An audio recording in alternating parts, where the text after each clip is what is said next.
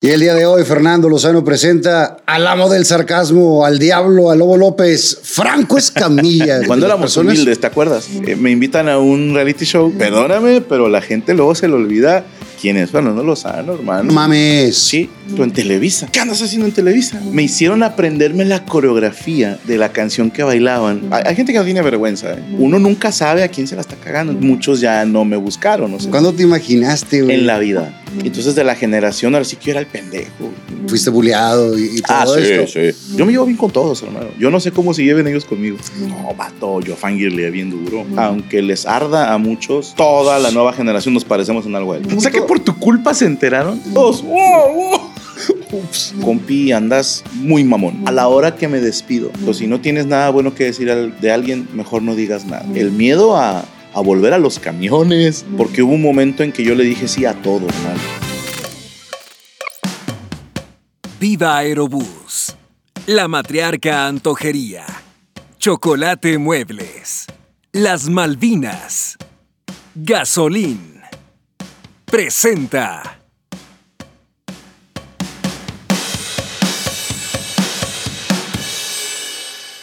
Y el día de hoy, Fernando Lozano presenta al amo del sarcasmo, al diablo, al Lobo López, Franco Escamilla, compadre. Gracias, compadre. ¿Cómo estás? Tenía muchos, muchos años de no verte.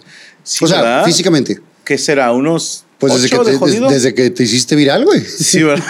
Porque antes te veía en la casa de Oscar Burgos. Sí, sí, sí. Pero después Hace de eso. rato, hermano. Se me hace que más, ¿eh? Porque la gira la empezamos 2.14 Ok. y estamos en 2.23.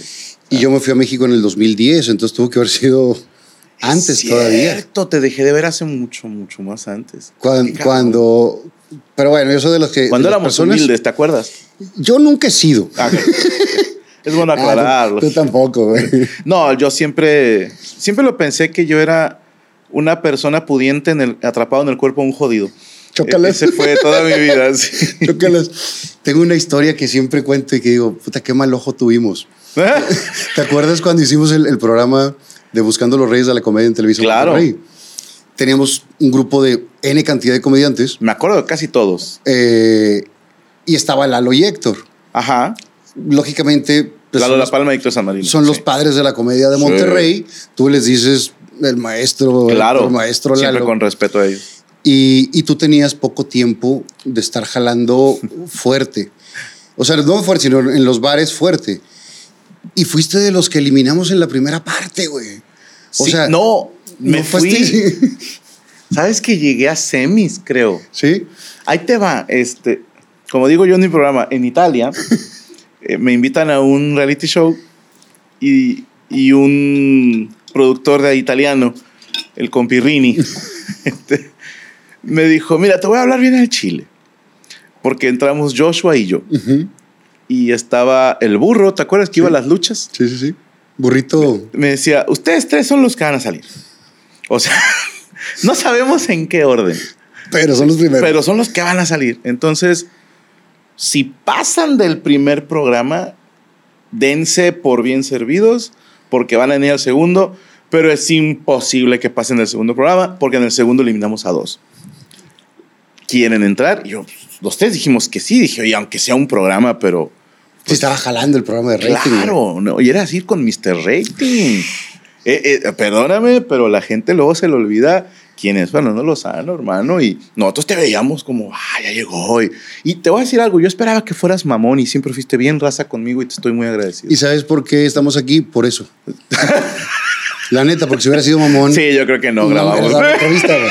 O sea, Tiene usted toda la razón, señor. la, la neta, pero yo siempre he tratado de ser a toda madre con todos. No, sí, nunca- tipazo, güey. Y eso me enseñó mi jefa, la ley del boomerang. Si tú avientas mierda, vas a recibir mierda. Y si avientas Nice. buena onda, vas a recibir buena onda, tarde o temprano. Y yo soy de las personas Y que hay se que ser alegra. machas. Que se alegra del éxito ajeno, güey. O sea, Sí. de, de la gente que, que quiero y conozco, o a lo mejor en tu caso, que no nos conocíamos tanto, pero que fuiste parte de un programa que te vi cuando, cuando abrías en la casa de Oscar Burgos, Sí. cantando, y un chistecito, güey, Y me conoces desde antes, pero no te acuerdas, güey. en la casa de Pancho Villa. ¿O dónde? No. ¿En dónde? Déjate la cuento. Venga. ¿Va? ¿Te acuerdas quién era tu productor en Gente Regia? ¿Roberto Sánchez? Ok. Él un día va a la Rosa Náutica, que es donde yo cantaba entre las mesas. No mames. Sí. Y me ve cantando y me dice, oye, Eh, no, me acuerdo. Me, me dice, O sea, me acuerdo de eso. Ok, me dice, ¿te interesaría eh, ir a platicar conmigo? Yo soy productor de Gente Regia, conoces el programa y yo, sí, yo lo veo todas las tardes. Me dijo, es en las La mañanas. mañana, ¿no? O sea, ah, cabrón, no, chile, no veo tele, hermano, ando jalando. Y me dijo, tengo un programa que se llama Gente Regia y quiero que vayas porque traemos la idea que Fernando Lozano le va a llevar serenata a, no recuerdo el nombre de la conductora, perdóname la vida, era una güerita, flaquita, cabello rubio. Ana Valdés, ¿puede ser? No era ¿De la la Valdés, ella sí ¿No? la conozco. Eh, No, perdóname, no me acuerdo. Entonces me dice, ve mañana a Televisa Monterrey, me dijo dónde estaba. Y, y para es una de mis anécdotas favoritas en, en casa, porque estando en Televisa, Gaby me, me marca por teléfono, ¿qué onda? ¿Dónde andas? Y me acuerdo tanto haberle dicho, en Televisa. Me dice, ah, chingado, ¿qué andas haciendo en Televisa? No sé, vengo a hablar con un productor. Y se emociona y dice, ¿por qué? Le dije, no, no, tranqui, tranqui. Es para algo bien X, pero voy a hablar con él. Y ya estando ahí me dice, mira, vamos a hacer esto así y así, tienes que llegar a tal hora, que te maquillen. Y para mí fue, no mames, o sea, era el sueño, estar en un restaurante, en un bar y que te vea un productor y te lleve a la tele. Yo dije, ya, ya chingué, o sea, de aquí ya vamos para arriba, mañana ya quito a Burgos y a Fernando Lozano, sí.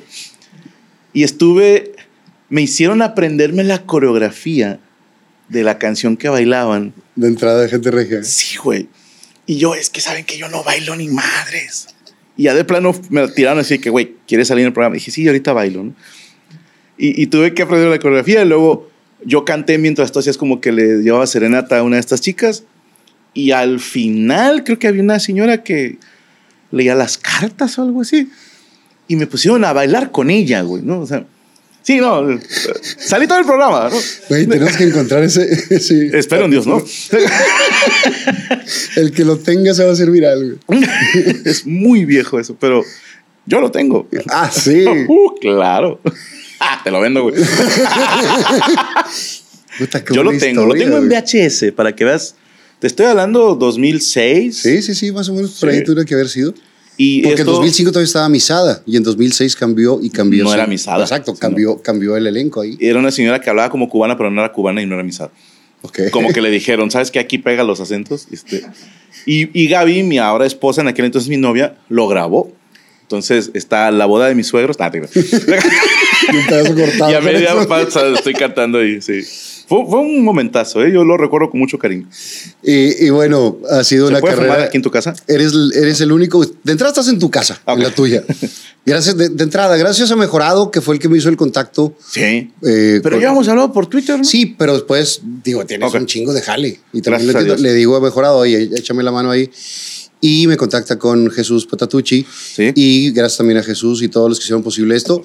Y recibirme aquí en tu casa, que yo, bueno, soy fan de este pedo porque Gracias, los veo. hermano. ¿Cuándo vienes a la mesa, güey? Pues cuando me invites, güey. Pues es que tú también andas en chinga, ¿no? Si jalas un lunes, El, el día que quieras yo vengo. ya, cerrado. Se- o un se- martes a cenar, ¿cuál te la tomas? Me gusta más la de cenar. ya. me gusta más la de Casi cenar. todos prefieren venir el martes. Y, pero más que estoy a dieta ahorita, güey. ¿Mm? Estoy a dieta bien intensa. ¿Por? Pues porque tengo que bajar, güey. Ya me, ¿Estás bien delgado, cabrón? Porque he bajado como 6 kilos, me faltan otros 4. Ah, estabas gordo. No gordo, pero sí me apretaba ahí el pantalón de ese 32 rojo. Vato, nada más bájalo tantito. O sea, Y le vas cuando, cuando te empieza a apretar, nada más bájalo Le así a la mera orillita, güey. Y ahí te aguanta otros, otras dos tallas. Y hablando de esa parte de, de la mamonería o no mamonería, Sí, sí. eh, un día cuando yo abrí el, el restaurante del búnker, me retuiteaste algo y me dijiste lo que quieras, mándamelo, lo subo. Sí, sí, sí. Cuando tú has estado, que creciste muchísimo. En esa parte, cuando te das el madrazo, eh, ¿te acordaste también de los que se portaron mamones contigo y los mandaste a chingar a su madre? Tanto así, no. Algunos, hay, hay gente que no tiene vergüenza, ¿eh? Algunos, la misma vergüenza les hizo ya no acercarse. Porque, pues yo siempre he creído, no tanto porque, por karma o la chingada, no, no. Yo siempre trato de llevarme bien con todos, ¿sí? Y porque a mí me contaron una historia de terror cuando trabajaba en radio de un locutor que era don acá Ujú. y era muy, era mamón con uno de los, pues que iban ahí empezando. Y con el paso de los años, este que iba empezando se hace director de programación y que te lo manda los domingos a, así a las Ah, el- 6 de la tarde a morirse. Y dije, uno nunca sabe a quién se la está cagando. Entonces, pues yo siempre me he llevado bien con meseros, gerentes, con el güey de afuera del teatro o del bar. Porque digo, en primera, pues es lo normal, ¿no? Es lo- sea, es lo- eso es lo que te da la educación. es lo humano, o sea, ser una persona educada. Tampoco vas a llegar con todos. Tampoco te voy a decir que me sé todos los nombres de todas las personas con las que he convivido, pero carajo, un hola, buenas tardes, buenas noches, me, me permite o me haces el favor de, gracias, por favor, etcétera. Eso sí, a mí me lo inculcaron a chingazos. Y con muchos, pues yo intenté hacer mancuerna cuando estaba en Unicornio. Incluso me acuerdo que a varios les dije, eh, raza, yo estoy subiendo contenido a YouTube. ¿Por qué no empiezan ustedes a subir y vamos recomendándonos unos a otros? Nos ponemos en lista de recomendaciones. Y cabrón, o sea, mil fans tuyos, mil míos, ya Se tenemos dos mil. bolita, claro. Sí, y, y al principio todos, ah, no, o sea, eso no pega. Es, es, es ir a, a noches de humor con Omar, a humor en los comediantes, eso es lo que funciona, ir a la tele. Sí, el YouTube, lo ven puro huerquito. Y la creencia era los huerquitos no contratan eventos. Pero no contaban con que en el paso de cinco años esos huerquitos ya eran muchachos que ya trabajaban y podían pagar un boleto y yo viví gracias a eso. Y para cuando ellos quisieron hacer sinergia en YouTube, muchos ya no me buscaron. O sea, dijeron, pues este güey nos dijo hace un chorro. Entonces, no- nunca le he negado nada a nadie. ¿eh? ¿Cómo, cómo, Ah, bueno, sí. chile cómo- cómo viene esa idea de clavarte hacia las redes? güey? Porque antes de ser comediante, yo era fan de la comedia, siempre lo he dicho. Y yo para dormir tenía primero un playlist en Winamp, ¿te acordarás? Tú, ¿no? De puros de Polo Polo, chichas y tepichines. Uh. ¿ok? Ese era mi playlist para dormir. Y cuando llega el... Antes de YouTube se llamaba Broadcast Yourself, algo así se llamaba. Había unos videos de Gabriel Iglesias, Richard Pryor, eh, Russell Peters, algunos subtitulados en español, Y otros me la pelo a ver cómo le entiendo. otros, ajá, ahí la vas pescando. Y me gustaba, o sea, decía yo, qué cabrón, nunca los he visto en la tele, pero yo veía un millón de reproducciones, millón y medio de reproducciones. Entonces, cuando yo empiezo a hacer comedia, los que estaban pegados eran los Wherever, Tato, y era YouTube. Entonces dije, pues yo voy a subir mi contenido a YouTube para ver que la gente me conozca. Mi plan era para que me venga a ver al bar. Y la gente Y de fuera de Monterrey, eventos. que me inviten. O sea, que me inviten a bares en otros estados. Ese era el sueño, hermano, hacer toda la República Mexicana. Y bueno, nada más hiciste toda la República Mexicana. Centroamérica, Sudamérica, partes de Europa, Hicimos Asia, güey. no mames. Fuimos a Australia, perro. Australia. Hice tres ciudades en Australia. O sea. ¿cuándo te imaginaste, güey? En la vida. que, en la vida. que de tocar en la casa de Pancho Villa, eh, llegar a llenar lugares en otro país, cabrón. O sea, es, es- Oh, no. ¿Estás acuerdo que es un tocado por Dios? Sí, sí, no. Me tienen consentido y no me la merezco, pero Esa es otra cosa. ni pedo me tocó. Eh, tam- también he escuchado varias eh, entrevistas, lo de la ansiedad, lo de todo esto. ¿Te llegó el, el síndrome del impostor en algún momento? Claro. Imagínate, eh, me pegó primero cuando estaba en, en Unicornio Azul, porque yo empecé antes que El Gordo y el Otro, que Mike Salazar y que Los Tres Tistes Tigres. Y en menos de un año Mike Salazar se hizo viral, Los Tistes Tigres se hicieron virales y se fueron de gira con el norteño, y El Gordo y el Otro les dieron un programa en TV Nuevo León. Entonces de la generación, ahora sí que yo era el pendejo, porque la otra era Yuridia, que ya estaba... Ya estaba Sí, avanzándola. Ya, ya hacía shows con Teo González, con el norteño, o sea, ya se codeaba con los de arriba, ¿no? Entonces, primero me entró ese viaje de, ay, ¿por qué yo soy el que vale madre? ¿no? dije, bueno, ni modo. Y cuando empiezo a pegarme en redes y a llevarme números que nunca me imaginé, yo decía, y en las primeras entrevistas siempre lo dije, esto es una cosa de suerte, porque conozco muchos comediantes con un show mucho mejor, mucho más dinámico, que te sacan más risas por minuto, y desgraciadamente la gente no los conoce. ¿no? Ese era lo que yo decía. Y después empiezas a pensar, no es justo que haya gente tan talentosa y, y a mí es el que me tocó. Después alguien me dijo, bueno, cuando te pasa algo malo, nadie va y te reclama y te dice, ay, ¿por qué a ti? A mí no. Entonces, cuando te pasa algo bueno, acéptalo y se acabó. O sea, te tocó. ¿Por qué? Porque sí. Y ya. De- definitivamente no. Y aparte es, no es solamente eh, el trabajo que se hizo viral, es todo lo que viene atrás y todas las chingas que te pusiste y, y todos los esfuerzos Gracias. que hiciste, güey. Porque, digo, lo has platicado en muchas entrevistas, eso la- lo, lo sabemos, que mesereaste, que Sí, sí, estuviste cantando en camiones, que todo- todas esas cosas. cantina de aquí, güey. ¿En cuál? La favorita. ¿La ubicas? Vallarta y Arranberry. ¿No está buena? No. no sé ahorita, pero cuando yo iba estaba horrenda. Decía la favorita guitarra bar. Ok. Y el dueño, no sé si todavía viva, era un doctor que le fue mejor vendiendo alcohol ¿Qué consultando? que consultando, güey, sí. Y era un señor al que le gustaba la bohemia. Porque en las cantinas, pues pega más un farafara, Ujú. un mariachi, pero a él le gustaba la trova, los boleros. Entonces me contrató y como me daba miedo, me acuerdo que yo subcontraté a un camarada, Ricardo Murcia se llama él, le mando un saludo, y le decía, tu chamba es, si se hacen los chingazos, tú agarras mi guitarra y corres para afuera, yo voy y cobro y nos vamos. Y pues ahí hazme segunda voz, ¿no? Y empezamos a hacer un set y la primera vez que se hicieron los madrazos, los dos corrimos Dejaron la guitarra. no, no cobramos. ya como a las tres cuadras dije, "Eh, no cobramos. Y ya no regresé, güey. Ya me dio mucho miedo porque la típica que un güey rompió así un envase y, y empezó a amenazar con... Y yo dije, se van a matar, güey. O sea, dije, esto no es lo mío, definitivamente. Ahora estás boxeando. Sí, ahorita la nata sí me rifo. Los, Ahorita sí borracho te lo mato, güey. Tú ponme un borracho chaparrito y te lo hago cagar. Pero sí, sin ningún pedo. Fácil. Pero durante mucho tiempo también lo platicaste que fuiste bulleado y, y todo Ah, sí, esto. sí. ¿Cómo reaccionan los compañeros cuando te, te empieza a dar éxito? No he hablado con ninguno de ellos. Con ninguno. No, he tenido contacto con los que sí me va chido. Uno de ellos, Rodrigo, trabaja conmigo. Otros de ellos, eh, uno de ellos sí empezó como a organizar eventos, hizo su canal de YouTube. Y obviamente cuando me pidió la entrevista, pues, o sea, claro. Sí, sea, mi compa Mario Aragón le mando un saludo también. Y los demás, pues, a uno lo mataron. Ay, cabrón. Paz descanse, sí, pobrecillo. Este, te lo juro que nunca le decía el mal.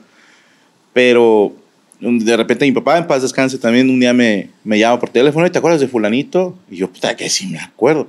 Y yo estaba por decir que se pudra, ¿no? Lo mataron y yo, pobrecito, sí, me cambió el semblante. Y feo, ¿eh? O sea, delante de la novia y fue un tema ahí de pandillas. y, o sea, pues Chingado. Digo, no se le desea a nadie, pero pues este morro sí ya, ya pintaba desde muy chiquito para ser problemático. ¿Y de, y de los comediantes con los que creciste en Unicornio, ¿sigues en contacto con ellos o no? Sí, claro. El- los que nos llamaron la peor generación, cada que podemos nos juntamos. Mantengo una relación bastante estrecha con, con Pedro, Chuy, con Eric, eh, con este, con Paco Zavala, del Gordo y el Otro. Habló muy bonito de ti en el programa. Sí, no, mi compadre. eh, teníamos una crew, un grupo que se llamaba La Crew 2, porque él era alcohólico y yo no. Este, también me, me mantengo en contacto con todos los que puedo. Eh, Checo Mejorado, pues somos Sí, camaradas desde ese sí está entonces. pegadísimo. Sí, no, no, no hago nada sin él. Y Nada, nada. pues, algunas cosas. nada más le digo que cierre los ojos. Porque me da pena, no por otra cosa. Pero trato de mantenerme en contacto, pero también ellos eran en friega. Entonces nos juntamos por ahí del 20 de diciembre, cuando ya todos acabaron sus giras y sus eventos. Y procuramos hacer una posadita con Zagar, de repente también me cotorreo. Pero tienes buena relación con, con la raza. Sí, con todos. Yo me llevo bien con todos, hermano. Yo no sé cómo se lleven ellos conmigo, pero yo me llevo bien con todos. Porque luego, es que también la raza, es que anda bien mamón, es que se le subió, no sé qué. Yo la neta es que cada vez que te he mandado un mensaje directo, eh, me contestas Sí, pues y con te felicito, muchas gracias príncipe. O sea, siempre, Sí, siempre sí, toda sí, madre como, como nos hemos llevado desde antes de que fueras eh, el fenómeno que, el que te convertiste. Pero sí hay mucha gente que no le gusta el éxito ajeno. güey. Pues es que ahí ya es cosa de cada quien, hermano. A mí se me hace, ¿cómo te? Una, una vez leí algo que me llamó mucho la atención y decía que mantener un rencor o una envidia es como tomarte tú un veneno y esperar que, que le haga daño al otro güey. Y entiendo, pero digo, yo alguna vez experimenté esa sensación de, ay cabrón, a todos mis amigos ya les está yendo bien y a mí no. ¿Sí me explico? Y si se siente feo, sientes el, ¿por qué no? ¿Sí? O sea, si todos tenemos pues nuestro talento, todos le trabajamos, pero yo en ningún momento anduve diciendo, no, me andan mis mamones, Mike y Pedro, no, no, no, yo me seguía cotorando con ellos. Y te voy a decir algo, me tocó vivir lo que le pasa al que se pega, al que se hace viral, primero desde afuera, porque sin decir marcas, pero sí muchos compañeros decían, vino Pedro la vez pasada, y, bien mamón. Yo le decía, ah, esas mamón, yo estaba ahí. O sea, no hizo nada, mamón. No, pero me acuerdo mucho que dijeron, trae una boina. Y yo, y luego, no. Pues, ¿qué es eso? Una buena. Pues, tú traes gorra, pendejo. O sea, ¿qué más da, no? O sea, y me acuerdo haberlo visto desde ahí, lo platicaba con mi esposa y, y, y siempre hemos. Pues no, no te sorprende porque lo ves en, en, cualquier nivel. Desde el güey que era mesero y lo ascienden a capitán, los demás le tiran mierda. Uh -huh. Entonces, ¿de qué tipo de persona quieres ser? ¿Quieres ser de los que están más atento a ver quién la pega y quién no? Y yo lo que hice fue, ¿qué hicieron ellos que se están pegando y qué me falta hacer yo? O sea, para ponérmela en chinga hacerlo porque no me quiero quedar. Y eso mismo has hecho tú con tu raza porque los has apoyado mucho. Ah, claro, sí, empezaste cada que a ser, se puede. Empezaste a hacer un, un, un, grupo, La Diablo, y empezó a crecer y crecieron todos ellos Sí. de, de, la mano y tú compartiendo tu, tu éxito, güey. Pues es que es.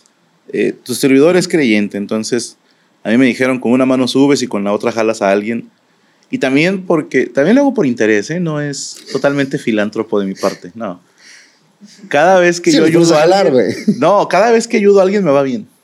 Ok. Entonces, llámenlo como quieran, a decir, ah, pinche Franco, no es cierto. Bueno, no es cierto, tú tienes razón. Pero cada vez que he ayudado a un compañero, me va bien. Sí, entonces, como negocio, es buen negocio portarse bien. Sí, y aparte duermes más tranquilo.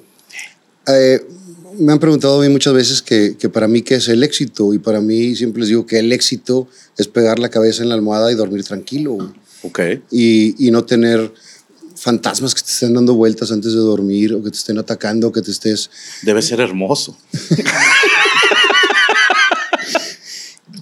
Tú tienes todo el tiempo trabajando en la cabeza, güey. ¿Qué haces? Tuve que hacerme, eh, estuve tomando por parte de la terapia meditación y luego por eso empecé a boxear también, porque decía, necesitas eh, tener un momento del día en el que no estés pensando en tu trabajo. Que, y dicen los que le saben a la meditación que cuando logras tener ese minutito de mente en blanco es como un reseteo para el cerebro, como apagar la compu, dejarle un minutito y volverla a prender y hasta ah, otra vez empiezas con, con más bríos. Pero sí, hubo noches que no dormía, hace muchos años mi mamá, paz descanse, eh, entre ese rollo de la meditación trascendental.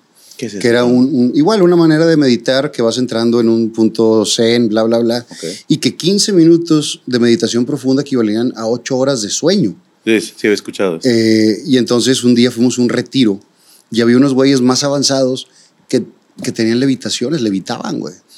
Fuera de mamadas. Que se, se ponían... en eh, flor de loto. en flor de loto y se despegaban del piso. Tocabas la cerradura cerca y te daba toque de la electricidad que generaban. Ok. Está muy cabrón. Es una... Yo, yo tengo un primo que puede, pero tiene que comer frijoles primero. y se pone bien, bien eléctrico. y levita, ¿no? Pero te da toques cada que te acercas. Qué cabrón, ¿eh? Está muy cañón. Yo no había visto nunca. Yo no llegué a, eso, a esos puntos tan profundos. Sí estuve... ¿Sí meditas? Ahorita lo, lo he dejado mucho. Mm. Pero ahorita con una melatonina te duermes con madre. la vez pasada, ¿quién me dijo en un programa? No, yo pongo la, las comediantes para dormir. Y le puta, pues pon unos buenos, güey, para que no te duermas. No, pero algo tiene la comedia, ¿eh? Que a mí seguido hay gente que me escribe que pone mis videos para dormir. De entrada me, me mama la idea. Siempre tiene esta alucín. Yo tengo la fantasía que un día se haga viral un comediante y diga, no, pues yo para dormir ponía los videos de Franco Escamilla, ¿entiendes? Y decir, ah, no mames, o sea, porque yo así empecé, así empecé mi contacto con la comedia. Y hay páginas de YouTube, algunas ya las reportaron, pero te ponen eh, para dormir Ajá. y dura, no sé, ocho horas el video y son monólogos de tu servidor. Hay y alguien, gente- alguien los agarró y los reedita. pues son gente que lo hace por apoyarme. ¿verdad? Claro, Lo para hacen darte para, prom- promoción. para darme a conocer. Sí, este, pero sí hay gente que duerme con comedia, ¿eh? no es tan raro. O sea, algo tiene, no sé si sea nuestro impulso reverde de ignorar cuando alguien habla, como en la escuela, que cuando el maestro está hablando y, y la raza está cabeceando, algo tiene unas voces que arrullan, algo tendrá la comedia que ayuda para dormir. ¿Qué, ¿Qué pasa en tu mente cuando tú ves en estos videos a Gabriel Iglesias, a Richard Pryor, todas esas estrellas y después lo conoces, güey? No, vato, yo fangirle bien duro.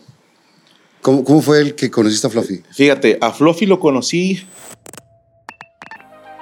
Les quiero recomendar que visiten la Matriarca Antojería. Tienen una gran variedad de comida mexicana. Puedes encontrar tacos con costra de queso, nachos, empanadas, antojitos mexicanos, quecas tan pequeña, enchiladas suizas y mucho más. Y si tienes algún evento en puerta, manejan charolas de antojitos para 4, 6 o 10 personas. Y tienen unos postres deliciosos, el mejor pan de lote que he probado y unos brownies que no puedes dejar de degustar. Y los miércoles son de 2 por 1 en postres. ¡Te esperamos!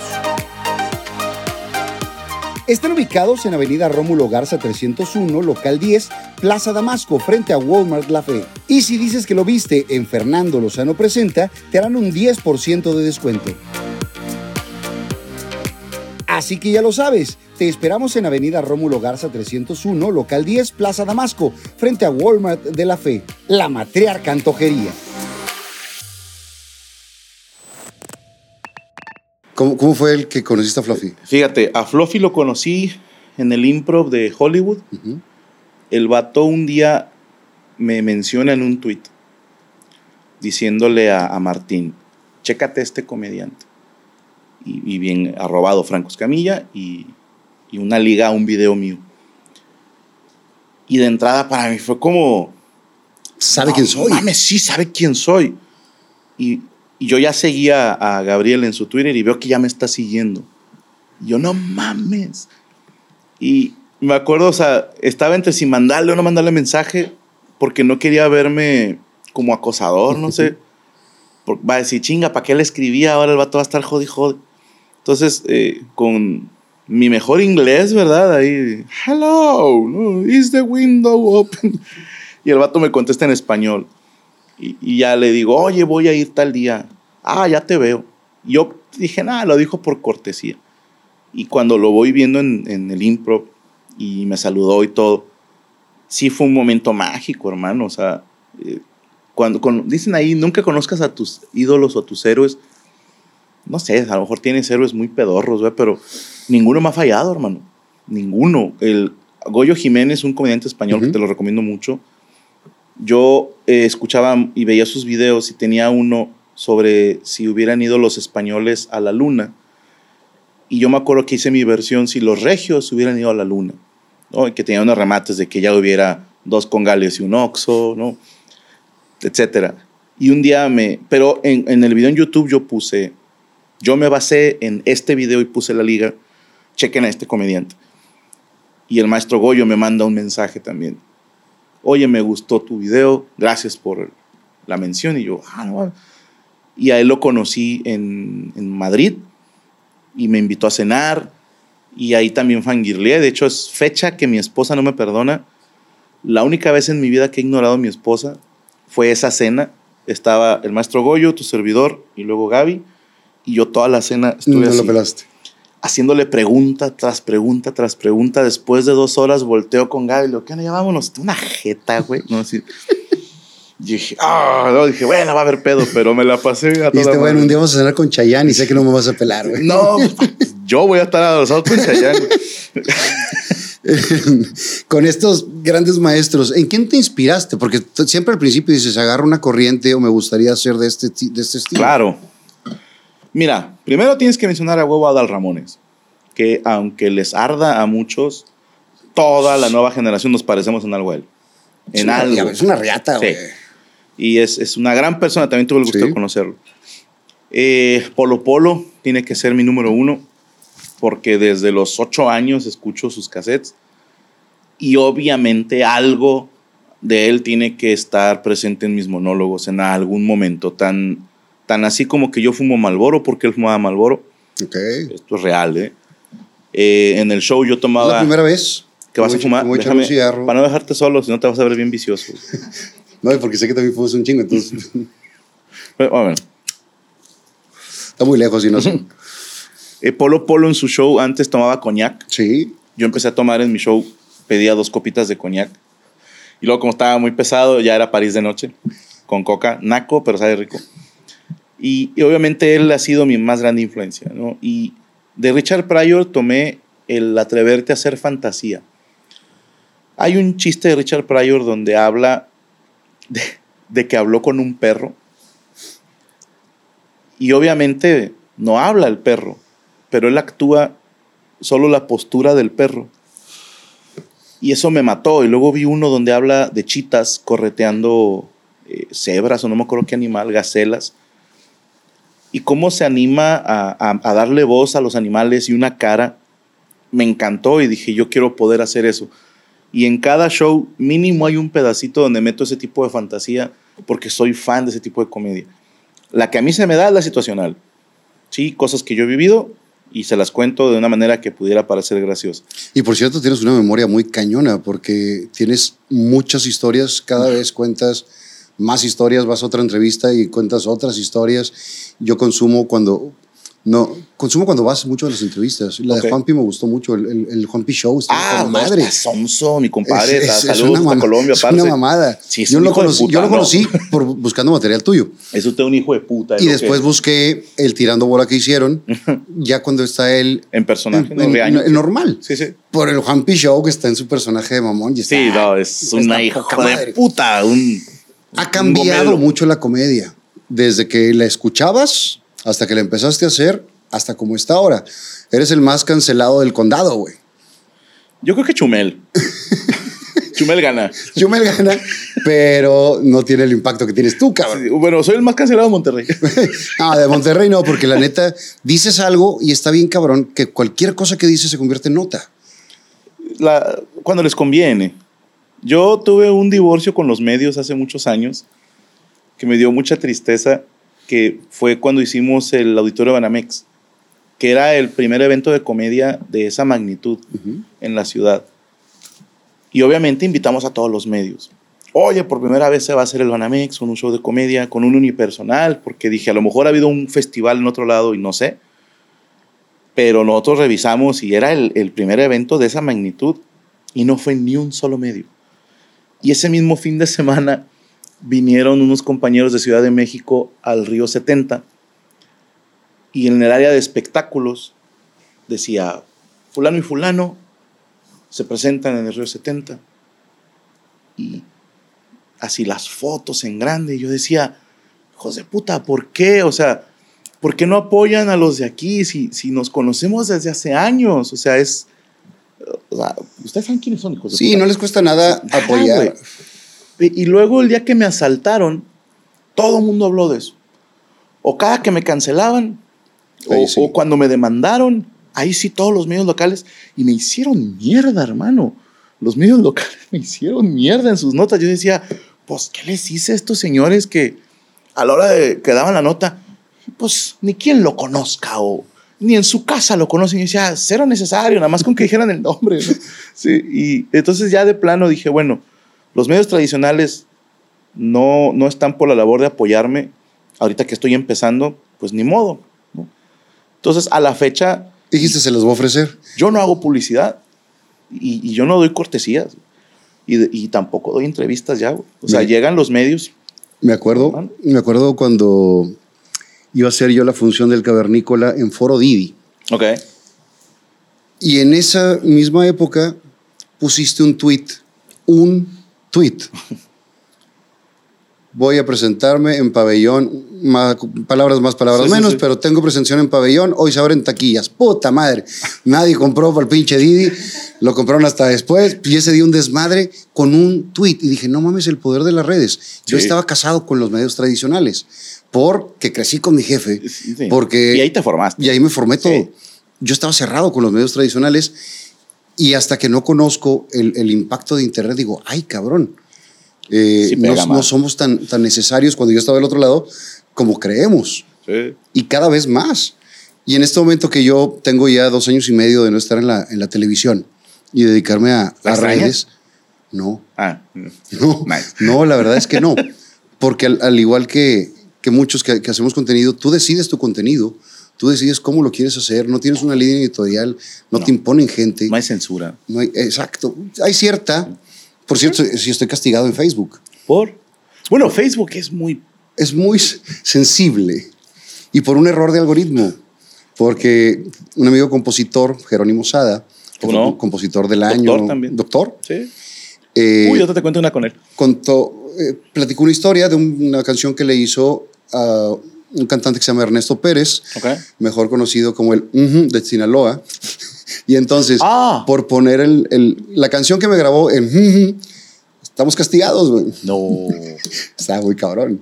Y no tiene nada que ver porque la canción es romántica y todo el show. sí, sí.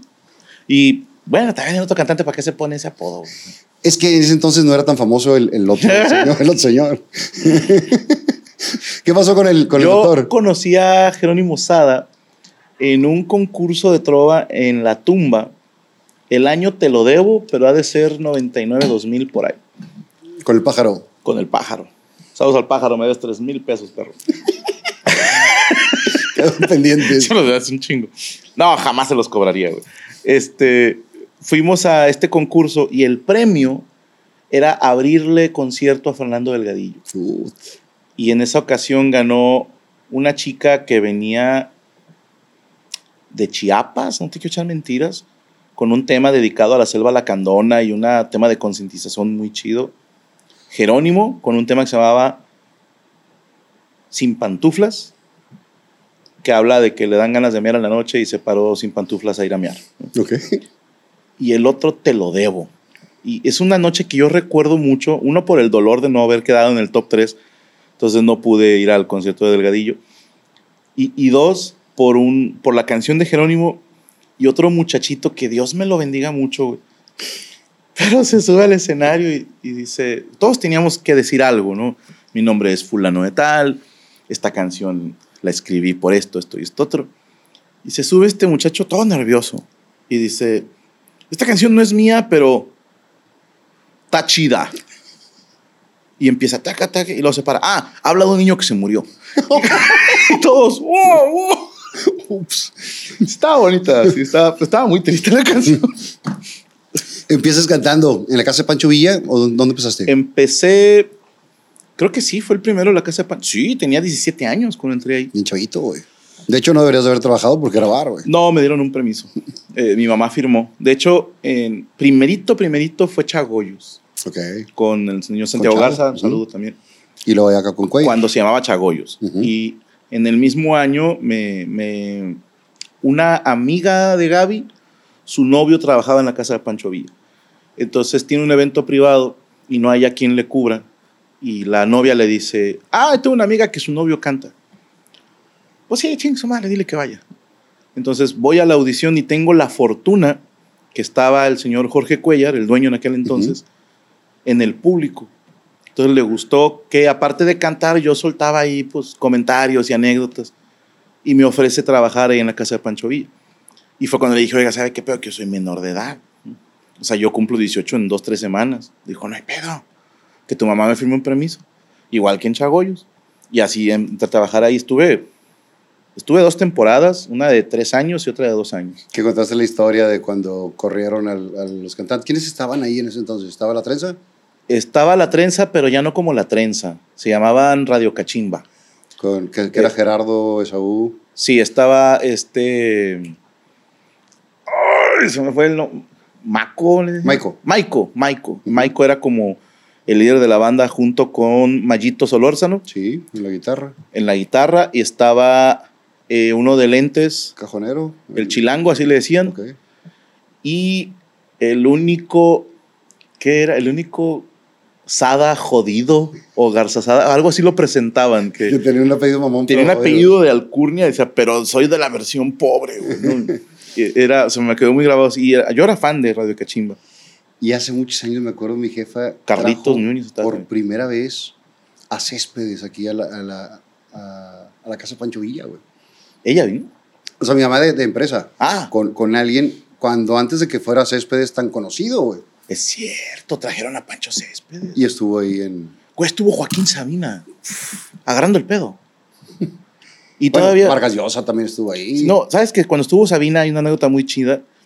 Había un grupo norteño que sacó la canción y nos dieron las 10. Sí. Se enteró ahí Joaquín Sabina. Porque un grupo de covers la cantó y dijo, ah, qué honor que versionaron mi canción. No, es que la canta tal grupo. Ay, hijos de puta. Y, o sea, ahí se enteró que le debían lana. Así me pasó con Marcos Yunas. Fue agente regia. Tú cantabas Y- algo en ti. No, que la cantó la leyenda, güey. ah, sí, es cierto, güey. Y le dije, No no, sabía. Y, y le dije, ¿te acuerdas? Ay, como la canción que la graban acá, ¿no? Y me dice, nunca la he escuchado. Y se la pongo, hay algo en ti. Hay algo en ti. Saludos a Cheo y a toda, la- y a toda la banda. ¿Tienes ese, ese punto? O sea que por tu culpa se enteraron. Se enteró, pero no, no se le hizo de pedo. Nomás cobró regalías. O sea, típico amigo que la caga. Y tú por buena onda por crear plática. Sí. Don Francisco, tú sabes que el Don Franco. es- No. Estuvo bueno. Me gusta. Me gusta. Eh, don Francisco quería ser cantante.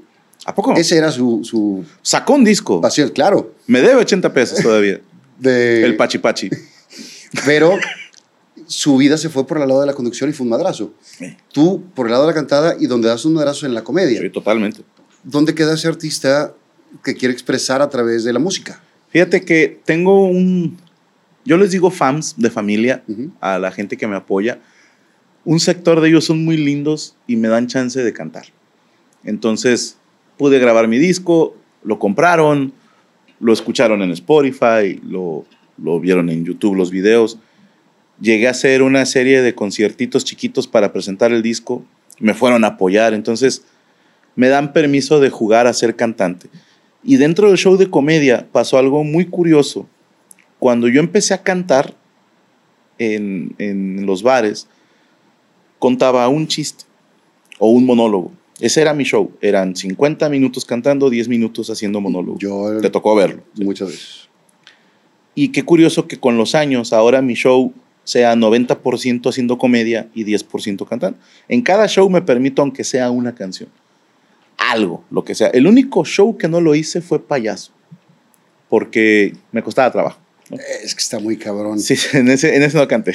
En los yo, demás sí. yo no tenía noción de dónde iba payaso. Ok. O sea, me aparece nada más eh, que, que sale payaso, lo pongo y puta, terminé llorando y me, me dio un, un madrazo también, porque aunque en mi caso fue hace ya 27 años y medio, un poquito más, y mi mamá acaba de, de cumplir eh, nueve, la herida siempre se queda ahí Claro. la vas trabajando, vas aprendiendo a vivir con esa parte, pero el madrazo siempre se queda ahí. Sí, no, siempre duele. Duele tantito menos, pero siempre duele. Y cambia la manera en que lo vas sintiendo. Al principio, yo en mi caso sentía un dolor en el estómago, un hueco, estás como en la dimensión desconocida, no sabes qué es lo que pasa. Y luego cuentas una anécdota, te ríes y luego te sientes mal de que te reíste por lo que estaba pasando. Y, y es un, y es un sub y baja muy, muy raro de, de emociones. Y eso, hacerlo ante chingo mil personas, como lo estás haciendo en, en ese momento, está bien cabrón remover todo eso. Pues fíjate que fue raro porque payaso se escribió tres veces. Sí, se reescribió tres veces. O sea, realmente se escribió cuatro. En la primera vez era un concepto totalmente distinto, pero no me terminaba por, por, por llenar, por funcionar. Y dije, esto no es lo que quiero hacer. Y después entendí, en ese momento necesitaba hacer una catarsis, necesitaba, andaba mal, güey, andaba anímicamente muy mal. Eh, tuve problemas en todas las áreas posibles, ¿sí? El tema de la, de la depresión y el tema de la ansiedad, si no lo manejas a tiempo, sí te come. Y me di cuenta después cuando ya Checo habló conmigo, me acuerdo mucho, me dijo, compi, andas muy mamón. O sea, ya no se te puede decir nada. Y yo le decía, o sea, crecido así. No, andas de malas todo el tiempo. Ah, cabrón. No, pues según yo no. No, te estoy diciendo. O sea, y no soy el único que lo cree. Te lo digo de compadres, no sé qué. Y me hizo mucha gracia que el que me lo dijera me encabronó. Entonces dije, se me hace que sí es cierto. No, o sea, si alguien te lo dice y tú, ah, chingada, ya estás de malas, solamente le das la razón. Y entonces empiezo a, a contar este show y originalmente le contaba a la raza, porque es, es real lo que les cuento. Gaby me dice, cuando fallece don Esteban, en paz descanse, deberías de hablarte con tu papá. Entonces lo intento y se, se escribe otra vez el final y le digo a la gente, ya estoy intentando hablar con mi papá. Después fue, ya está mi papá aquí con nosotros. Entonces les cuento, era un, era un show con un final muy feliz. Sí, la parte triste iba un tantito en medio y después era si se puede. O sea, mi papá ya lo tengo viviendo aquí en Monterrey, le compré una casa, tiene su carro, el vato está feliz. y se va muriendo y tuve que cambiar el show otra vez. Y es algo que a mí me enorgullece mucho, modestia aparte, porque me, me ofrecen, fíjate, bien chido los empresarios con los que trabajo. Me dicen, oye, vamos a, a cancelar la gira hasta que te sientas otra vez a gusto para dar show. Y la contaba en el show payaso que les decía, no, no, no, me acuerdo, lo primero que pensé es, mi papá me hubiera dicho, Sansas puto y termina tus fechas. Sí, ponte a jalar y luego me lloras. Entonces les dije, vamos a acabar las fechas y ya después lo lloro. Y viene el, momento en el que pasó, cuando fallece el jefe, fueron menos de 10 días y tuve show en Auditorio Nacional. Creo que fue ahí, no te quiero echar mentiras. y la última grabación que tengo con mi papá fue en Auditorio Nacional. Entonces volver ahí y es un lugar que, carajo, tienes que estar contento, es el Auditorio Nacional. Pero que no estaba él, sí me pegó. Entonces, ahí no conté payaso, teníamos que probar material para lo que íbamos a grabar en Netflix, Boyerista Auditivo, y el show Gaby, que es el que traemos ahorita. Entonces íbamos a probar los dos, hicimos tres horas de show, ¿sabes? Tres horas veinte, algo así. Entonces no me costó tanto trabajo. Pero a la siguiente semana tuve que retomar la gira y contar el show payaso. Y yo estuve concentrado en el camerino antes del show, tranquilo, a ver, si vas a llorar de una vez, güey, porque en el escenario te vas a ver bien, puto, ¿no? O sea, póngase las pilas. Y todo el show estuve concentrado. Y todo bien, todo bien, todo bien, y al final me quebré. Yo, bueno, a la que sigue no voy a quebrar. Todas las veces me quebré donde mismo, todas las veces. Daré lo que fuera por volverlo a ver. Y cuando digo el 24 de septiembre, su corazón no pudo más y se nos murió. Todas las veces no podía contarlo sin, sin que se me quebrara la voz. Y la última fecha que hicimos fue en Lima, Perú. Y fue un show muy bonito. Fueron 9 mil personas, hermano. Y, y, era un lugar eh, excelente. Estaban mis amigos hablando huevadas, que, con ellos me llevo muy bien y nos hacemos bromas muy pesadas. Y me acuerdo que ellos no quisieron hacerme chistes de mi papá porque decían, no, pues, pues se acaba de morir, ¿no? Y todavía ya cuando ya no me iba, le digo, y los dos un par de maricones por no haberse animado a hacer un chiste de mi papá. El día que se mueran sus papás, yo sí voy a hacer chistes. y nos estábamos riendo de eso. Y a la hora de hacer el show, no me quebré en ese pedazo. Y dije, ah, dije, a lo mejor ya sané. O sea, ya pasaron, pues no sé cuántos meses, no me acuerdo, no te quiero mentir. Y en otro, pum. A la hora que me despido y le digo a la gente, mi nombre es Franco Escamilla y quiero decir payaso hasta que me muera, no me sale la voz. Y la gente empieza a aplaudir y volteo para arriba y estoy, ay, cabrón. Y no podía, no podía, me acuerdo, o sea, estar así. Me estaban aplaudiendo y yo me, me agaché. Y luego, ay, güey, y volteo y mi staff pues está con el cierre del show. Hay que tomar una foto, hay que soltar la canción de salida y ellos están trabajando. Y el de la foto me está esperando y yo no volteo, o sea, porque estoy que me lleva la chingada. Y la, una foto que no subimos, que la tengo yo, que se ve la gente así feliz y se me ve hombros abajo. O sea, se ve que estoy hecho mierda en ese momento. Me tomó, yo creo que unos 30, 40 segundos. O sea, porque estaba yo que quería soltarme a llorar. Porque era, era la última vez que iba a contar payaso. ¿Sí me explico? Ya lo habíamos grabado en Monterrey. Es como, como el sepelio también. la última vez que voy a hablar de él, güey. Y estaba yo, ay, cabrón. Y en el camerino así ya quedé hecho cagada, hermano. Esa noche sí lloré mucho, ya. También fue muy sanador, te voy a ser honesto. Eh, yo estoy muy en contra de llorar, pero carajo, sí sirve. No, de madre. Y, te he escuchado que, que, la terapia que tomas también, todo ayuda. Todo, todo. Todo lo que podamos mejorar siempre, siempre va a estar bueno. Pero en los momentos, en un inicio dices, no sé para dónde voy a ir, güey. O sea, sí te dan unos madrazos muy fuertes. Y, y yo, a raíz de que murieron mis jefes, siempre les digo, cuando alguien se queja de, es que mi papá, es que ya quisiera yo que me estuviera pedorreando. No, no lo van a entender hasta que se les Y está bien cabrón, porque nadie experimenta en cabeza ajena, pero... Sí, sí, pero es parte de, ¿no? Sí, es parte de, de, la vida. Y nunca te mandó señales que digas, sentí que pasó esto, sentí que me... No, de entrada, eh, mi papá era bastante escéptico. Y pasó algo muy chido porque la casa que, que le compré todavía está ahí. La tengo como museo, están sus cosas. como él las dejó. Y me partió mucho la madre ver que tenía una gorra de un show mío. Que dije, ¿de dónde sacó este cabrón una gorra si yo no vendo gorras? O sea, la, la compró pirata, güey, sí. Tiene una gorra pirata y, y luego él tenía, tiene, que todavía la tengo, vaya, una grabadora que compró cuando yo tenía como unos ocho años, una doble cassette de esas que podías reproducir en uno y grabar en el otro. Entonces él hacía ahí sus mezclas bien bizarras, güey. O sea, Juan Gabriel, y luego una canción de los Askis, ¿no? Y luego una de los Beatles. O sea, el peor DJ del universo, güey. Te, te mata una fiesta en dos segundos el jefe.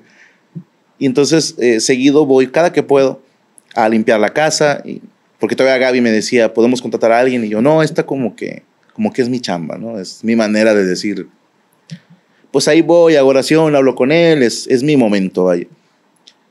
Y yo soy muy miedoso, güey, para el tema de fantasmas y ese pedo. Entonces, yo siempre antes de entrar a la casa toco. Y le digo, voy a entrar, no te vayas a aparecer por el amor a Cristo, güey. Siempre, güey. Y gracias a Dios, nunca ni que yo te diga que se cayó una hoja, no. Pero tengo una caja de cigarros que era de él. Y cada que voy, voy y me fumo uno. De Paul Moll. O sea, fumaba de los feos el jefe. Sí, sus gustos. Yo creo por eso se murió, por esos pinches cigarros tan ojetes, güey. Sí. Yo, cuando mi jefe se muere, traigo el pedo todo así intenso. Ajá. Porque aparte el, el velorio fue muy sonado Fue aquí en. Monterrey. Sí, pues imagínate, güey. Y Bueno, no te lo imagines, lo viviste. eso Perdón. Fue, fue un sábado el sepelio. El lunes me habló un amigo. ¿Qué quieres hacer? Digo, agarra el pedo, salirme la chingada y olvidarme. de- no pensar en esto. Exacto. Y nos fuimos a un table dance. Bien, tu padre hubiera estado muy orgulloso. Hasta que empiezan todas las chicas bailarinas exóticas a darme el pésame. No. Formadas para darme el pésame, güey. No, qué, qué falta de profesionalismo, hermano. O sea, Yo quería ir a olvidarme. si vamos a putear, repente- puteamos. ¡Claro! Pero bueno, Te fueron a dar el pésame. sí, cabrón. No me imagino, oye, lo siento mucho por tu papá. Pero sí todos consolándome, güey. De que Qué cabrón. estoy contigo. Y yo no quería eso. Pero ellas estaban haciendo lo mejor que podían, güey. Pues sí, pero hay momentos. y tú poniendo el billete, gracias, eh, sí, qué linda. La tarjeta. Gracias, gracias, ándele. El hogar es un espacio que nos debe de enamorar apenas lleguemos a la casa, así que aprovecha la variedad de salas, comedores, recámaras y más que Chocolate Muebles tiene para ti. Visítalos en cualquiera de sus tres sucursales, Carretera Nacional, Cumbres o Ruiz Cortines, y menciona que lo viste en Fernando Lozano Presenta para recibir un descuento especial en tu compra. Hagamos la versión más bella de tu hogar solo en Chocolate Muebles. ¿Cómo, ¿Cómo lidias con la fama? Digo, en- entiendo el por qué no sales de tu casa lo, lo más posible, güey. Está bien, cañón. Pues, a ver, tiene sus pros y contras, ¿no? Por ejemplo, hace poquito hablaba con mi hija porque me pidió ir a cierto lugar y le dije, no puedo, hija. O sea, no te puedo acompañar yo. Y se quedó así y entendió, ¿no? Porque va a haber mucha gente, es una convención de, de, de cómics. Le Imposible. dije, es, es mi mercado. Sí, o sea, si voy, voy a estar tomándome fotos y no voy a poder estar contigo ni cuidarte. Y si no te las tomas, vas a ser un mamón. Exactamente, o sea, es un perder-perder. Entonces la tuvo que acompañar su mamá con un elemento de seguridad que contraté específicamente para ese evento. Y ella estaba pues como, ah, qué mal pedo. Y yo también estaba triste porque dije, ah, o sea, bueno, a ver, estoy seguro que cualquier otra niña que están batallando va a decir, yo preferiría que mi papá no me acompañe y vivir las cosas que vive la hija de Franco Escamilla, ¿no? En eso estoy totalmente de acuerdo. Y veníamos en la camioneta los dos saliendo de aquí del estudio. Y venía enojada, ¿no? Venía así. Está, es adolescente, güey. En esa etapa, chinguen a su madre todos los adolescentes, de parte mía, ¿ok? Qué hueva con la manera en que viven. Y, y le digo, amor, ya no estés enojada, hombre. Tiene sus ventajas también. O sea, la, la carrera es muy bonita. O sea, sí, nos vamos a perder unas cosas, pero vamos a vivir otras. Y entonces venimos de grabar un desde el cerro de la silla y yo estuve tomando con el invitado, yo no tomo, pero de repente el invitado, no mames, si voy a tomar yo, tú también tomas, no sé qué. Entonces me tomo un shot, y estamos haciendo lo de las caguamas banqueteras, y a mí con siete tragos de caguama ya, ya, Ya me no pesa, güey, sí, ya, ya arrastro las palabras y la madre. Entonces llevo mi cafecito en, en la camioneta, antialcohólica, güey. Y Azul se queda. Se van a dar cuenta que tomaste. Dije, a ver, me tomé menos de media caguama. O sea, es imposible que salga alto en el alcoholímetro. Tú tranquila. Y venía toda nerviosa. Es que nos van a detener y nos van a quitar la camioneta. Y yo, espérate, güey, esa no, no. Tranquila, o sea, si pasa eso, le hablamos a tu mamá y viene por nosotros. O sea, tranquila, no pasa nada. Entonces me toca a mí en la fila y apenas le voy a soplar y el güey de, del alcoholímetro, ¡ah, chinga! ¡Es usted! Y yo, hey, buenas noches. Me dice, usted ni toma. Y yo, pues no. Pásale. Pásale. Esto en Italia, ¿eh? Sí, sí, bien bonita. Es como la mole que dice, esto fue antes de casarme. Sí, sí, sí. Es- Es entonces digo. Azul, mira, o sea, tiene su lado bueno. Sí, pero sí están creciendo con una vida diferente que tendrá cosas muy buenas y otras cosas diferentes. Pues, a ver, ¿qué consejo me das, güey? ¿Tú creciste así? Eh, yo, mi papá no era, era igual que tú, mi papá salía muy poco, güey. Ok. O sea, mi papá salía a tomar café al restaurante Al y a trabajar. Fuera de Ok. ahí no tenía una vida social. Y, y también, entre más, iba a los toros, le gustaban mucho los toros. Y cuando iba a los toros era un pedo porque era... Entrar y eh, salir. eh, entrar, salir y saluda y esto, y le mandaban cervezas y no tomaba, él sí no tomaba nada. Y a mí no me manda nada, güey, yo sí tomo. Sí. Pero bueno, ¿Qué- parte ¿Cómo es la gente? no? que, que no se heredan esos pedos. Sí, no. Pero, pero bueno, tiene cosas pro y otras contra. En mi caso también, mi papá era mucho mayor que mi mamá. Ok. Entonces no crecí con un papá normal en cuanto a edad. Yo nunca fui a jugar fútbol con mi papá porque mi papá ya tenía casi 60 años, cabrón. No más. Ok, no, si se hubiera lastimado. Sí, sí, la madre. Mi papá tenía 57 años cuando me tuvo a mí. O sea, si Pues, eres el pilón, güey. De la madre. Es como los de Burgos, güey. Y todavía dice Burgos que quiere otro, güey. no, está jodido, padrino, no chingue. Le echen polvo Ya, jala ya. ya ni congelado, o sea. No, no, no. no. No hay manera. Pero bueno. A lo mejor sí le echa agua. primero, unas gotitas. primero revuélvelo con agua y luego a ver si pega. No, saludos a mi padrino. Y aparte tiene que ser como, como mascada de mago para meter todo el... No, no podemos hablar mal del señor Oscar Burgos. No, mi padrino, güey. Es tu padrino y Mi aparte de la cuenta con un pinche orgullo. Sí, no, y sí, o sea, él es mi padrino. Sí, sí, él sí, sí. abrió las puertas de su bar y te dio muchos consejos. Estuvo chingón el roast. Sí, estuvo bien bonito. Estuvo muy pesado, güey. Es que me gusta un chingo el, el humor tan fuerte. A mí me gusta. Y rebotamos chistes. ¿Sí? Hubo dos o tres ¿Hubo filtros? que hubo compañeros que dijeron, yo no digo eso. De plano. Y hubo otro compañero que dijo, yo sí lo digo. Entonces, Del norteño vas a estar hablando. no, pinche norteño se salió de guion, güey, tres veces. O sea, Y en Pero México, funcionó. Y en México, el- lo que más escuchamos de sarcasmo o así es de lo, de lo que hacías tú. Mm. Hacías, porque cada vez es menos esa parte tan fuerte de humor negro, porque la gente no aguanta. güey. Hay un comediante se gringo, aguantan. Anthony Jeselnik. ¿lo ¿Cómo no? Sí, sí, sí. Muy, muy fuerte. A mí me gusta mucho ese, ese humor, pero aquí no se podría, güey. Es que mira, hay algo que en lo que decimos, hay comediantes para comediantes. Ujú. Y Nick es uno de ellos. O sea, yo no conozco un comediante que no le guste mínimo un chiste de él, o de Jason Rouse, el canadiense, o Bill Hicks, en paz descanse. Como que no solo al comediante, hay mucha gente a la que le gusta el humor negro. Eh, No sé si ya has podido ver el show Gaby o si no te invito ahora que lo hagamos acá en diciembre. Compraré mi boleto ¿Por porque qué? no es cortesía. A medios libres sí les puedo dar, Gracias. sí, sí. El, en ese show hablo sobre el humor negro, les digo, es que a mí es el humor que me gusta. Y yo hago chistes sobre lo que pasó con mi papá. Y les digo, si yo puedo hacer un chiste de eso y reírme, y les cuento una anécdota sin espolear el show, de un momento en específico en el que hice un chiste que no debía haber hecho en el funeral del jefe, y me reí mucho, güey. Sí, o sea, está mal que en un funeral un cabrón se carcajee, güey. Está mal. Y más cuando volteas y es el hijo, dices, ¿no? Y mi mamá regañándome y, mi hermana viéndome con cara de, no mames, Franco, vete de aquí. Y mi alegue es el mismo. Número uno, en el momento en que yo solté la carcajada, se me olvidó que mi papá se había muerto, porque estaba llorando. Pasó una situación que me provocó reírme.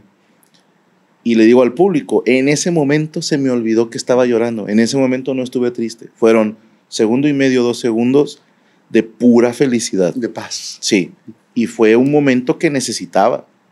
Y ese es el poder sanador de la comedia. Hay una regla entre comediantes, tiene que ser más gracioso que ofensivo. Actualmente es difícil dibujar esa línea porque ahora muchas cosas son ofensivas. A ver, siempre lo fueron, Sí. pero ahora les Es llama, visible. les llama más la atención. Y te voy a decir algo, por ejemplo, tengo compañeros de distintos países, distintas razas, y los mejores chistes racistas, por ejemplo, de gente negra, los he escuchado precisamente de gente de raza negra. Ellos me han contado los chistes más asquerosamente racistas y que más me he reído por la manera en que me lo contaron. Y digo, si esa persona no se está ofendiendo. Hace poco vi un TikTok de un güey que trae un sombrero mexicano y le pregunta a varios, este es, este es en Estados Unidos, le pregunta a varias personas eh, que se ve que son o blancas o mixteaditas, ¿no? si les parece ofensivo. Y les dicen todos, sí, es ofensivo a la cultura mexicana. Y ahí mismo pongo pausa y me voy a ver los comentarios. Y veo un chingo de comentarios de gente en español diciendo, pues yo soy mexicano y a mí no me ofende. Y digo, bueno, una cosa es acá, otra cosa es en Estados Unidos. Sí. El resto del video, el muchacho este se acerca a un señor mexicoamericano, le parece ofensivo que trae un sombrero y zarape. Y todos le dijeron, no.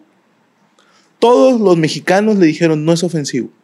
Y los que se ofendían no eran mexicanos, ni mexicoamericanos. Entonces, como, ¿por qué nos estamos ofendiendo a nombre de alguien más, güey? Sí. Si alguien hace un chiste de tu papá o tu mamá, ¿por qué me voy a ofender yo si tú te estás riendo, güey? Totalmente. En el velorio de la mamá de Zagar, estábamos allá echándonos un cigarro. Estábamos platicando y Digo, es sagar. sale Zagar. Estaba lleno. Y dice, llenó la señora. Hijo de puta. y relaja el momento, güey. Claro. No sé si te pasó en algún momento. A mí me pasó dos veces en el velorio de mi papá. Dos personas me felicitaron, güey. No. De tan nerviosos que se pone la gente para el, para el pésame. Felicidades. Uno me dice muchas felicidades y otro muchos días de esto. Yo, no mames, con este tengo, cabrón. Ay, qué hermoso. No, a mí nadie me dijo eso. Me hubiera encantado. Y en el de mi mamá llega un señor. Yo presenté a tus papás. Yo los junté y de la bella familia que hicieron. Y más al rato, otro señor. Yo presenté a tus papás y ya estaban en el mismo lugar. O, o Pues es que así es la gente. Todos Sí, se creen sí. celestinos, güey. y es parte del show. Pero está con madre. Eh, hasta donde puedas si quieras. ¿Qué pasó con Brian, con Poncho de Anda, con Macario, con, toda esta gente que vimos contigo y que después desaparecieron? Pues así. Mira, el, tengo una, una, una de las reglas en esta empresa que es Frank Hollywood, o, o los estudios, o toda mi carrera. A mí me enseñaron desde chiquito, si no tienes nada bueno que decir de alguien, mejor no digas nada. Y con estas personas yo agradezco todo lo bueno y prefiero ya no hablar de lo malo. Te voy a decir por qué. Eh, parte de la terapia fue entender que todos vivimos nuestra propia película, Ujú. ¿sí? En la película de Fer Lozano, tú eres el personaje principal y yo soy un extra. Sí, yo aparezco solo en este episodio de tu serie, de tu película. Y soy un personaje a lo mejor recurrente porque nos hemos visto en distintas ocasiones. Pero pase lo que pase con mi vida, lo importante es la tuya. Y en tu película puede que yo sea héroe o villano. Y estoy seguro que ellos en su película son el héroe y, y pueden pensar, pues yo no hice nada que esté mal y a cada quien. Sim, sencillamente eh, hubo acciones que, a ver, tampoco es cosa nada más mía, ¿no? Legalmente están mal. Y dije, esto no me gusta. Entonces preferimos cada quien por su lado. Hay gente que se aleja sola, hay gente que tuvimos que alejar por salud mental, por estabilidad, tanto emocional como laboral. Y te lo juro, de aquí para allá, yo ya cerré eso. Eh, me, costó trabajo porque, como bien dicen, para que sea traición, tiene que venir de un amigo, porque un enemigo no te puede traicionar. Y es doloroso pensar, ay cabrón, yo pensé que éramos amigos. Y que después te enteres, no. O sea, no eran. Sí duele, ¿no? Y te pone a pensar, bueno, trato de concentrarme más en la gente que está conmigo, que es gente que digo, a ver, si hay un común denominador en la gente con la que yo he trabajado todo este tiempo y siguen estando conmigo, es que son gente exitosa. Entonces digo, quiere decir que no estamos haciendo mal las cosas. Y te digo de corazón, no me gusta a mí andar diciéndole el mal a nadie, porque como tu madre viene siempre paz descanse se regresa. Yo al contrario digo, bueno, ya no trabajan aquí, ahí muere. Y no pasa nada, o sea, a ver, tampoco te voy a decir que si los veo les invito a un café, ¿no? O sea, yo digo, prefiero... Hay cosas que se rompen y se rompen. Yo me quedo con mis amigos, nada más. Y, por ejemplo, hay gente que ya no trabaja conmigo por otras razones totalmente distintas. Te puedo hablar de los más recientes. Tuvimos una persona del staff que trabajaba con nosotros en producción y le ofrecieron un muy buen puesto en otro lado. Y cuando me comentó, oye, fíjate que me están ofreciendo esto y me pagan tanto, yo le dije, mira, te voy a ser honesto, te conviene más allá. Sí, o sea, y si al rato no funciona, pues las puertas están abiertas. Eh, nuestra compañera Ana Valero, de Talento a Cámara, entró a un proyecto nuevo en YouTube que se llama La Perrada en Ciudad de México. Toda ahí llorando me dijo, es que me están ofreciendo esto, no sé qué hacer. Digo, mira, si me lo estás contando es porque te quieres ir. Y, y yo estoy, o sea, no te voy a amarrar porque tenemos un contrato y no pasa nada. O sea, ve, ojalá no te vuelva a ver, que quiere decir que la estás rompiendo allá. Y si Dios no lo quiera, las cosas no funcionan. Aquí tienes tu casa. Aquí tienes tu casa. Y así ha sido. O tuvimos un escritor que hacía el RNS y el Desde el Cero de la Silla, el Ricky Tafoya. También me dijo, oye, me está saliendo un proyecto carnal, date. A mí me gusta así. Sí, que una persona te diga, me está saliendo una oferta interesante, carnal, aprovechala. ¿Por qué? Porque yo hice lo mismo. Sí, cuando yo trabajaba en los bares, de repente, y estaba en radio, llegó un momento en que llegaron ofertas laborales mucho mejor remuneradas. Y yo se los dije en su momento tanto a Chago o al señor Leal, a, mi padrino, a Pancho Torres en radio. No quiero ser malagradecido, pero mira, esto es lo que me espera. O sea, y los tres me dijeron, date. Claro. Porque honestamente no podían igualarme el salario. Porque me decían, porque yo, yo, incluso se los dije, si, si tú me igualas no me voy. Porque yo aquí estoy feliz cuando lo dije, luego dije, no, no es cierto, sí me voy. y te espero que no es programa. No, no, o sea, hay que ser honestos, hay oportunidades que son atractivas y son decisiones que uno hace. En un principio uno lucha por eh, la fama, uno busca el éxito, la estabilidad económica, dar lo mejor a tu familia. Cuando ya tienes todo, ¿cómo sigues con esa hambre? Es que es distinta. Yo lo entendí así. A mí me trajo a cierto lugar el hambre, las ganas de lograr algo. Y una vez que, que logras ciertas cosas, te empieza este miedo por perderlo. Y es una gran gasolina, hermano. El miedo a, volver a los camiones, a cantar entre las mesas, ese miedo, no quiero volver a ese Franco, me tiene trabajando toda la semana. Ya no es hambre, es miedo. Y te voy a decir algo, también tuve que aprender a decir que no. En estos últimos dos años me di cuenta que madurar también es saber decir que no. Me han llegado ofertas laborales, acabo de rechazar una que era un dineral, hermano. Y en su momento lo hablé con Jesús Patatucci y a la primer cosita que no me gustó le dije, no. Bye. No. Y vamos a bajarle al ritmo laboral, vamos a decir que no. Eh, creo que parte del éxito también se puede medir en las cosas que decides no hacer. Porque hubo un momento en que yo le dije sí a todo, hermano. Claro. Y me chingaron feo y fui a hacer cosas que no quería y te sientes prostituta, hermano. Pero a veces vale la pena también hacerlo por dinero. Pues oye. Yo, si estuviera buena, tendría OnlyFans. O sea, sí. Sí. Yo no critico a las que tienen, yo lo yo, haría. Yo, yo quisiera hacerlo, pero no doy el No, ancho ni no. el largo. No. Puedes dar el ancho. Oh, este no. Hay maneras. o sea. yo te garantizo, si te consigo mil güeyes que quieren ver el OnlyFans de Fernando Lozano. No, esa parte le he cuidado tanto. ¿Para qué, hombre? No te vas a llevar nada cuando te mueras. Perdón, perdón, perdón, perdón la interrupción. Voy a ser muy rápido. Como habrás notado, aquí abajo aparece un nuevo botón que dice unirse. Ese botón sirve para hacerte miembro exclusivo del canal. Dirás, ¿qué gano si me inscribo? Principalmente vas a poder ver los programas completos dos días antes que todos los demás y sin anuncios, videos exclusivos para los miembros y muchas cosas más. Así que dale, clica ese botón y conviértete en miembro de este canal.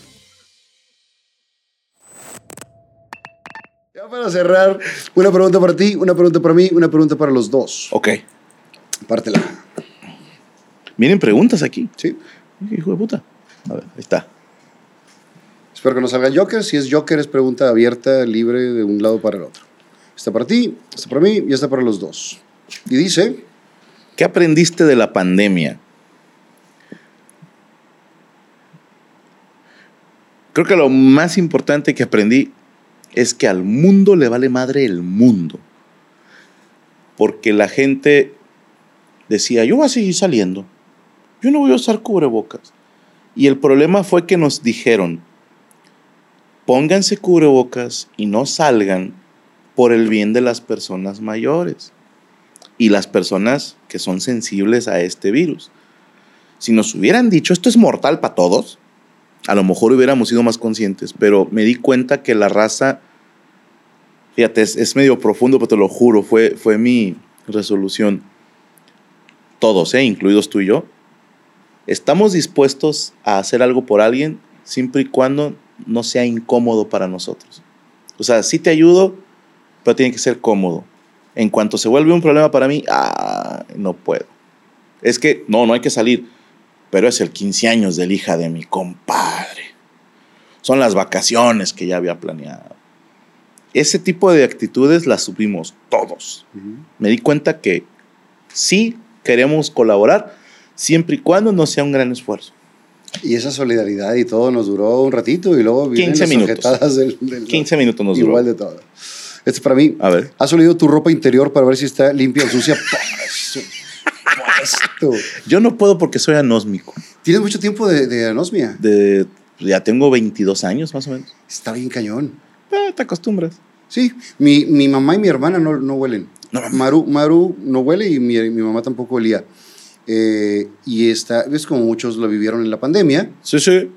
pero está muy cabrón porque hay muchas cosas que dependen del olfato. Claro que te acostumbras, Y sí sacas sabor a la comida, ¿eh? ¿sí? Sí. Pero ¿sabes qué caga? Que toda la gente alrededor mío se les olvida que no huelo. Y son muy dados a, no sé, un peluche. Uy, mira, huélelo. Y siempre les digo, hijo de puta, ¿tú eres de los que le avienta un balón a un güey en silla de ruedas o qué? O sea, Pero, pero también, si se echan un pedo, no tienes problema. no huelo, pero sí siento en los ojos, hermano. Arden. Y te acabo de decir que sí percibo sabores. Es para los dos. Si pudieras teletransportarte, ¿a dónde irías y por qué? Teletransportarme. O sea, solo estamos hablando espacio, ¿verdad? Siempre he querido ver en Islandia la aurora boreal. Es buena. Y honestamente es un vuelo larguísimo, pesadísimo, que no sé si estoy dispuesto a, Para a que tomarme. digas, ay, qué bonito. ya. no, güey, hay gente que va y ese día no se vieron. Sí, está cabrón. Sí, no es como que todos los días hay un horario para verla y, y la aurora ya sabe y se prepara, no, ya me toca en cinco minutos. O sea, hay, hay gente que no hizo el viaje y no la vio. A mí me decían, a veces se puede ver desde Alaska. Dimos show en Alaska, el cielo más nublado del universo. güey. Entonces, me encantaría poder ir hasta allá a ver la el, aurora día que, se- boreal. el día que sí se ve. Que alguien me hable. Ya salió, güey. Pum, voy para allá. Yo ¿Dónde irías? aparecería así en el vestidor de María León. De María León. encanta. es un decir. Se puede arreglar. Siempre digo cosas de María León. Es, ok, ok. es nomás para... Pues nada más está que está presentándose en... ¿En Vaselina? que- En Vaselina. Sí. ¿Quién lo produce? Go. Yo te consigo. No se diga más. Próxima vez que vengan a Monterrey, yo te consigo No, entrar al es camerino, güey. La vez pasada que, que vino No, es camarada, esa toda Sí, es madre, bien- Es bien, linda. Eh, la, la conocí y me llevo bien con ella, Ok. pero siempre la he hecho más pedo aquí en, en el O sea, programa. yo la conocí en. No me acuerdo si fue. Ay, Guadalajara o León, no te quiero echar mentiras. Fue a ver mi show. Hace años, ¿eh? Guadalajara 2016. debe ser porque Se me hace que sí. de allá. es de allá. Y, y para mí fue así como que, ay, no mames, o sea, alguien famoso vino a verme. Sí, fue como, no mames. Y rápidamente, Ajá. ¿cómo es un día normal sin gira? ¿Te despiertas a qué hora? ¿Qué día? ¿Cambian? Sí. Ok. Por ejemplo, de un día, Lunes. lunes. Como venimos de gira, es del día que más tarde me levanto. Por ahí de las 12, 12 y media me estoy levantando. Eh, depende de qué toca, pero como es lunes y hay mesa, Ujú. Entonces me levanto, voy a, la, a desayunar, me hago desayunar y luego subo a la cueva, así le digo yo a mi recámara, a mi estudio. Estoy en la computadora, checo pendientes, planeo la semana, hablo con la gente de mi staff qué vamos a hacer en toda la semana y luego como con la familia, juego un rato en la compu, me vengo al estudio, entreno, que pusimos acá abajo el costal y todo lo de, para entrenar. Me echo un baño. A las 7 los lunes tengo entrenamiento de freestyle. ¿Mm? Vienen Gonzo y Damián, a veces viene Johnny Ventral, que le mando un saludo a mi hijo, me pelas todas las Este, terminando con ellos, tengo un espacio de media hora para ver pendientes aquí, ceno, y luego la mesa reñoña. Dos, seis- Cenas antes de, de- a de veces, trabajar. a veces. No siempre, porque hay veces que, que sí te pega, ya después de los 35, ya Sí, sí, sí. pega la grura. Y por ahí de las doce y media a una, estoy llegando a mi casa. Estoy bien, Gaby y yo estamos viendo una serie, ¿no? ¿Qué estás viendo ahorita? The Mentalist. Ok. Es viejísima, 2009. Sí, Eh, The Mentalist, hay un show en Las Vegas Ok. de, del güey por el cual se hizo The Mentalist. Ah. Que su papá era policía. Tiene toda Jane. una historia. Y, y está muy bueno el show también. Es, es magia en corto, no es, no es gran formato. En el Planet Hollywood, en un teatrito chiquito, pero está muy chingón ese, ese show. Próxima de Las Vegas lo taloneo. Búscalo, si- Vemos uno o dos episodios, ya sea un palo, un puño y a dormir. Lo que toque. ¿Qué, qué más seguido? Ah, más seguido el puño. Nada, no se crea. Te tengo unos regalos. No mames, yo Eh, también, ¿tú has güey. visto eh, Monterrey desde hace muchos años? Las Sí. bardas de acción poética. ¿Cómo no? Vas por la calle Eh, Alanis. de Armando Lanís. ¿Mm? Eh, Armando Lanís y yo trabajamos en McDonald's en el mames. 89. Eh, mi mamá me dijo igual un día, no vas a estar de bobón aquí en la casa. Y se me pone a trabajar, me puse a trabajar en McDonald's. Ahí coincidimos, después el güey se hace poeta. eh, Marihuano. todo- No, no, no. Ah. No, este güey no. Qué Eh, raro. Se hace- no, no, ni que fuera comediante, güey. Eh, Saludos. Saludos a todos los comediantes. Eh, promotor cultural, Ok. eh, escritor, todo esto.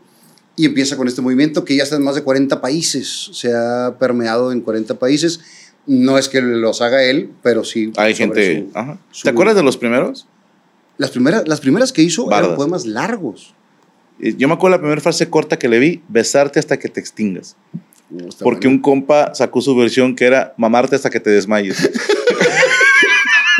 muy parecido, mano, muy parecido. Y entonces con Armando siempre le doy un regalo al invitado. Ok. Yo le digo quién va a estar y él escribe la frase. Me mandó un poema. No, te mandó una frase. Ah, La Bardit, Franco Escamilla, Fernando se lo presenta. Por franqueza no paramos. nice. Acción poética. poética. Y, Qué chido. y tú tienes tu propia bardita. Qué cabrón. ¿Sabes que él un día estuvo de invitado en un programa de radio que yo escuchaba mucho que se llamaba Tengo Miedo?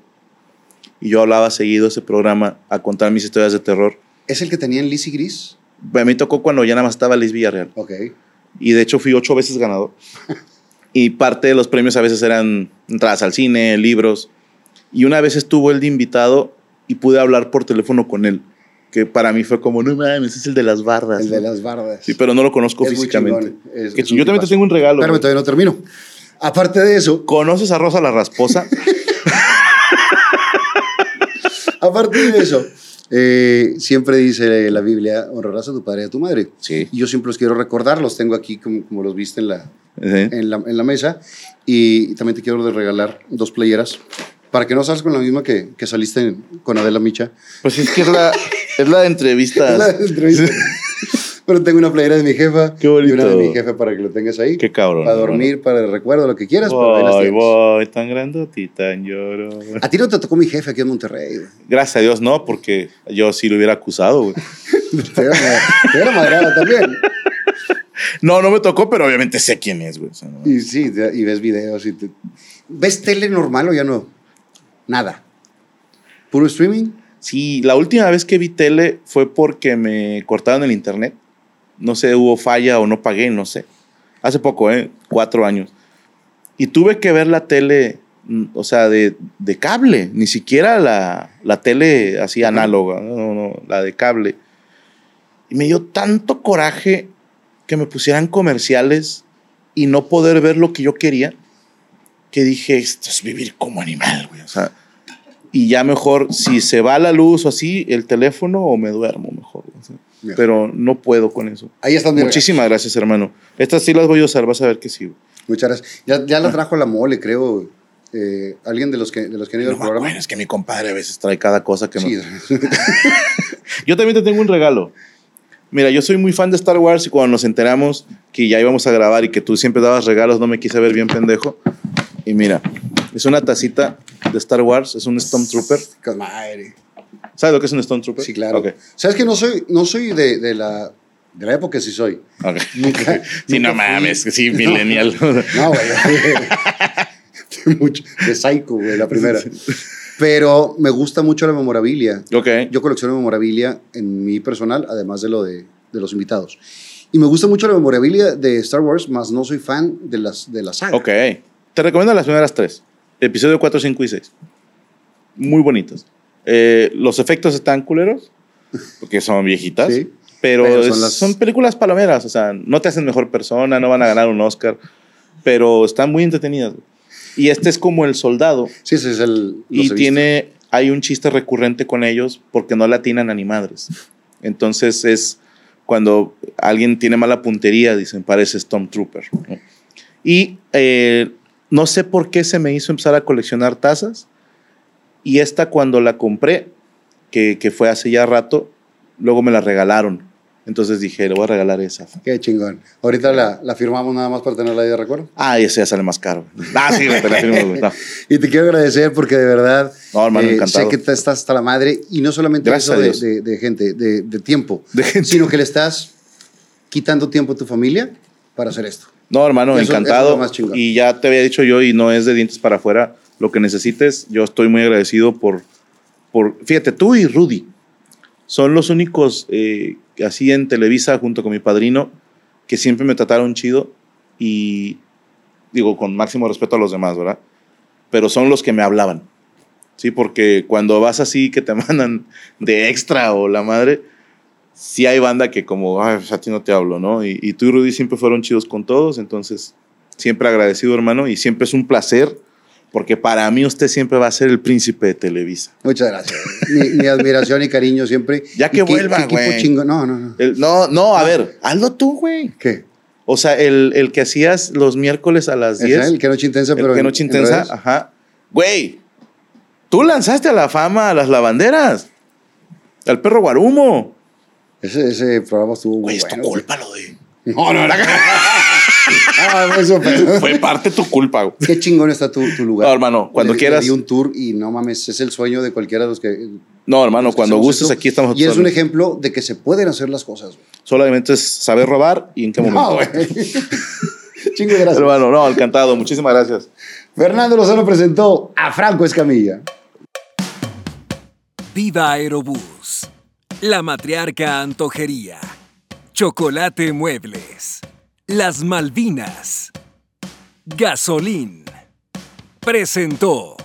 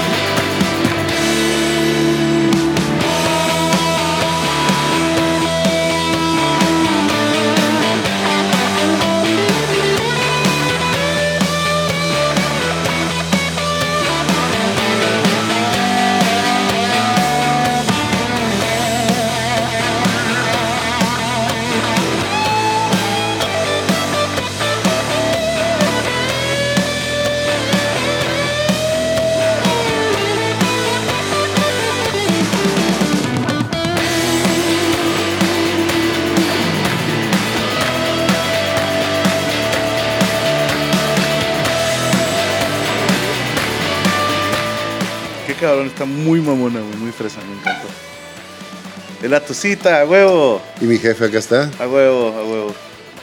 Los bochos que me gustan, el teatro. Un pito. Ese no lo O sea, pusieron. puras cosas que te gustan. Ese no lo pusieron.